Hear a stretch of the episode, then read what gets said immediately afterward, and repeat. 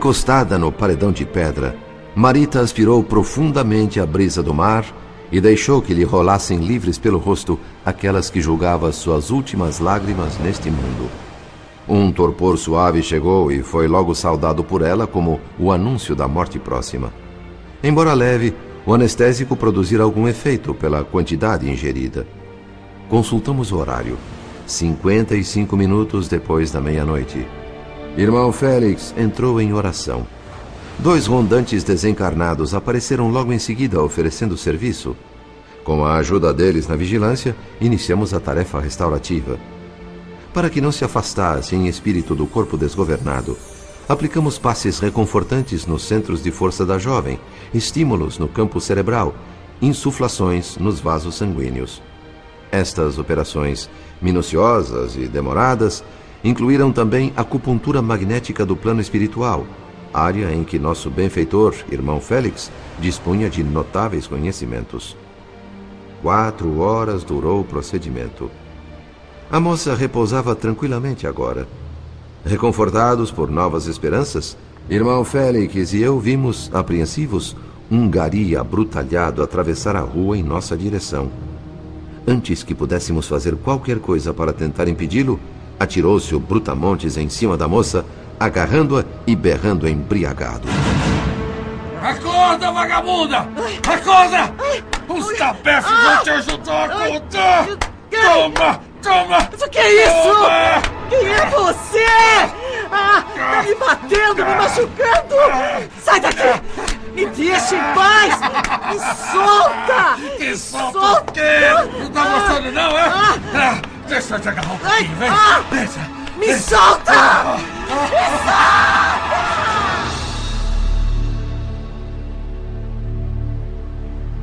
Completamente atordoada, Marita perguntava a si mesma se teria morrido, se estaria no inferno enfrentando algum demônio. A custo desvencilhou-se do agressor e saiu dali cambaleante, confusa, desorientada. A passos vacilantes, atingiu a calçada numa corrida trôpega para lugar nenhum. Barulhenta, veloz, indiferente aos dramas individuais, começava a agitação que acompanha os clarões de um novo dia. Automóveis, motonetas, coletivos, caminhões, pedestres apressados, correndo para o trabalho, outros voltando de noitadas, garis, motores, buzinas, burburinho.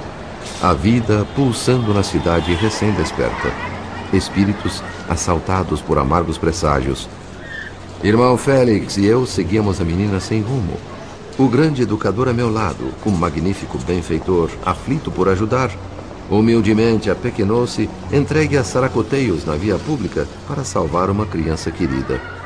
Rapazes embriagados a insultaram com injúrias pesadas, chamando-a de tipa de pileque pelo andar vacilante. Nenhum braço humano que a sustentasse no atordoamento. Fugindo ao assédio, tropeçando, em prantos, deixou a calçada e cruzou a pista.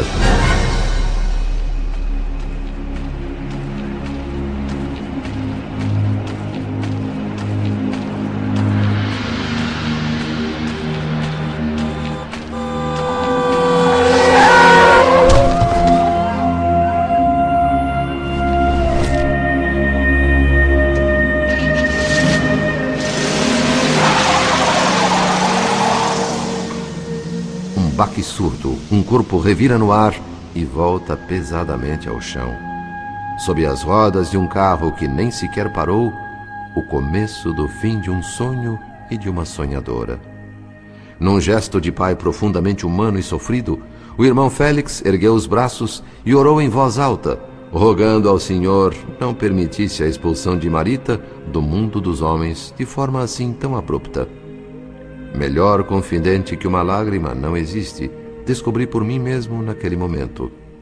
Tanto trabalho daquele espírito sublime para salvar uma criança em duras provas, tanto sacrifício de um orientador cuja grandeza trouxera das esferas superiores. Tudo inútil, tudo inútil, concluí. Mas vigoroso impacto de esperança me banhou o coração. Fontes imponderáveis de energia jorravam do firmamento claro e estrelado sobre aquele recanto de Copacabana acariciado pelo mar, como a rogar-nos confiança em Deus, na linguagem ciciante das ondas. Não, a batalha não arrefecera.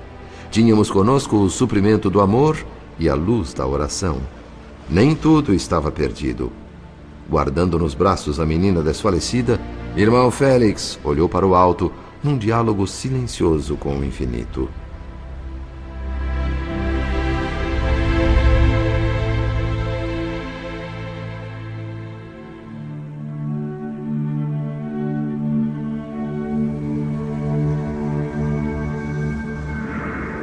Quase às cinco da manhã, voltei ao apartamento dos Nogueira, no Flamengo.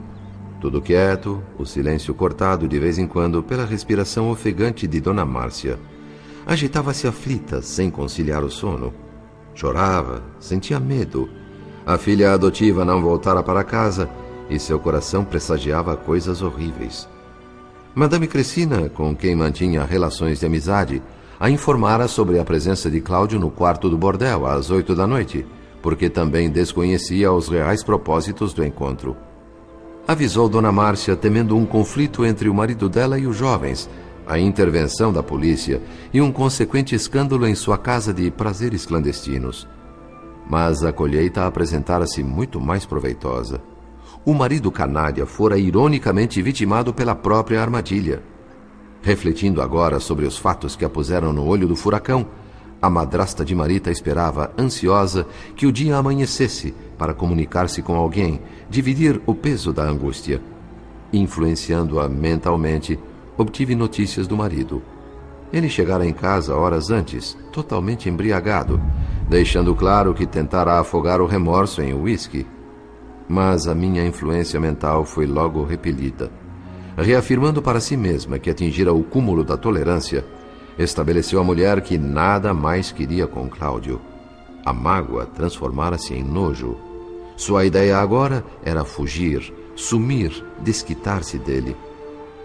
Deixei-a entregue às suas cogitações e busquei o aposento dos fundos, onde o marido despencara numa cama de solteiro, completamente vestido, sem tirar nem mesmo o paletó. Saliva grossa escorria-lhe pelo canto da boca, enquanto ressonava sob os efeitos do álcool. A seu lado, o vampirizador, uma dupla de largados embrutecidos. Ouvi um telefone tocar e fui até a sala. Dona Márcia, em Baby Doll, atendeu carregada de escuros pressentimentos. Alô? É da casa do Sr. Cláudio Nogueira? Sim. Quem está falando? Ele está? Não, não está. Então eu falo com a madame. É a senhora mesmo? Eu quero saber com quem estou falando. O meu nome é Zeca, eu sou Gari. Quero dar notícia de um desastre aqui em Copacabana. Foi com. Foi com a dona Marita, a moça da loja. Mas o que aconteceu? Diga, por favor, moço. Ela foi atropelada aqui na Avenida Atlântica faz uma meia hora. Sei que é ela porque minha mulher trabalha no mesmo prédio da loja. Mas, mas como é que ela está? A ambulância levou ela, mas o pessoal está dizendo que ela morreu.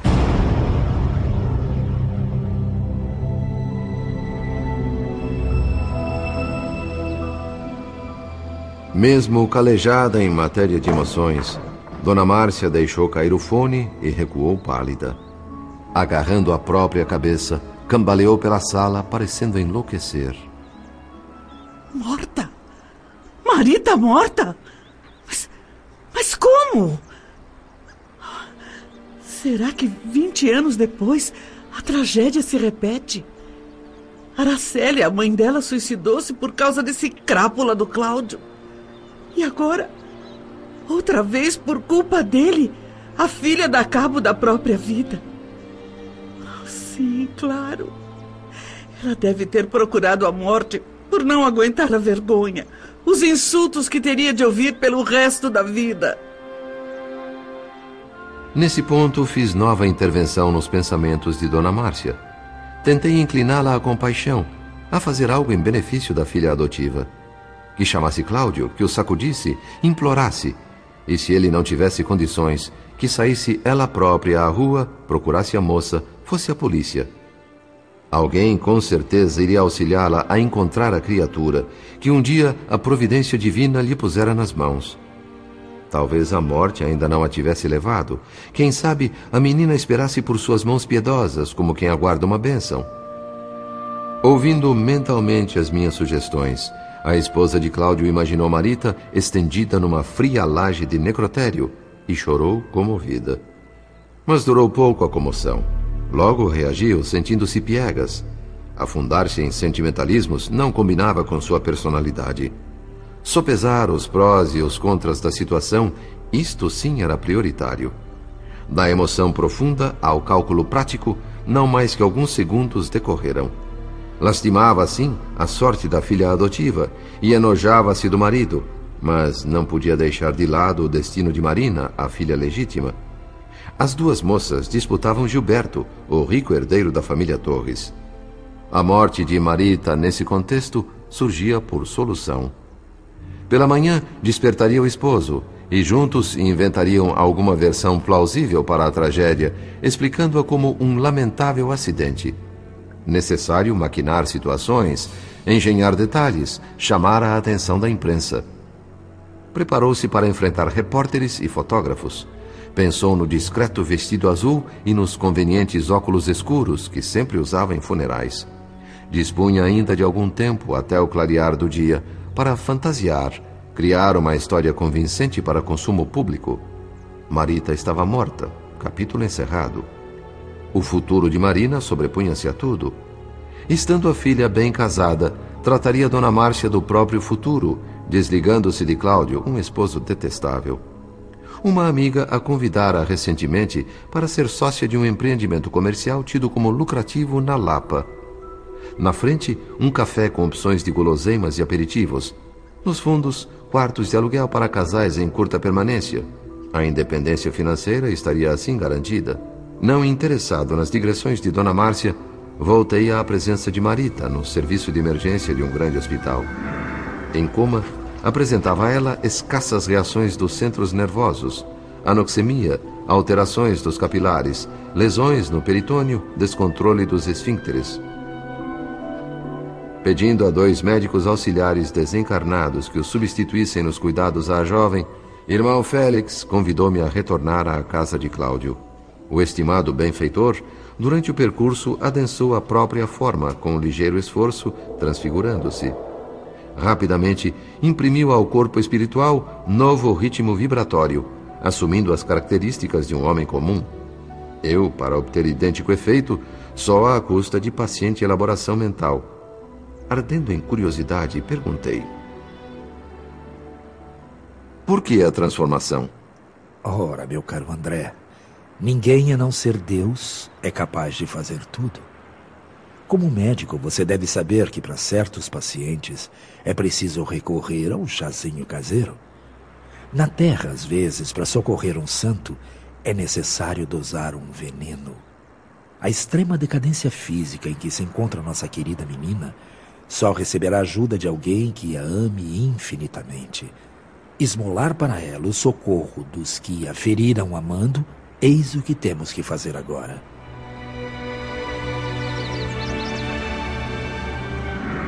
Chegamos à frente do prédio dos Nogueira. O sol, recém-nascido, banhava a fachada. Subimos. Irmão Félix deu leves batidas na porta. Momentos depois, o próprio Moreira, o assessor desencarnado de Cláudio, veio atender. A mim ele não conseguia ver, porque eu não tivera tempo para a metamorfose. Estremunhado, com má vontade, foi logo insultando o benfeitor, que a tudo ouviu, humilde. Desenchabido pela falta de reação que poderia alimentar-lhe a ira gratuita, por um momento resolveu dar atenção. Irmão Félix comunicou-lhe o acidente, rogando-lhe amparo. Incrédulo, concordou o vampirizador em deslocar-se até o hospital para confirmar. Só depois disso acordaria o dono da casa. Ao ver Marita naquele estado de precariedade orgânica, Moreira explodiu em lágrimas, como uma dura rocha que de repente se parte em pedaços para revelar uma fonte. Rápido, correu de volta ao Flamengo a fim de alertar seu parceiro encarnado.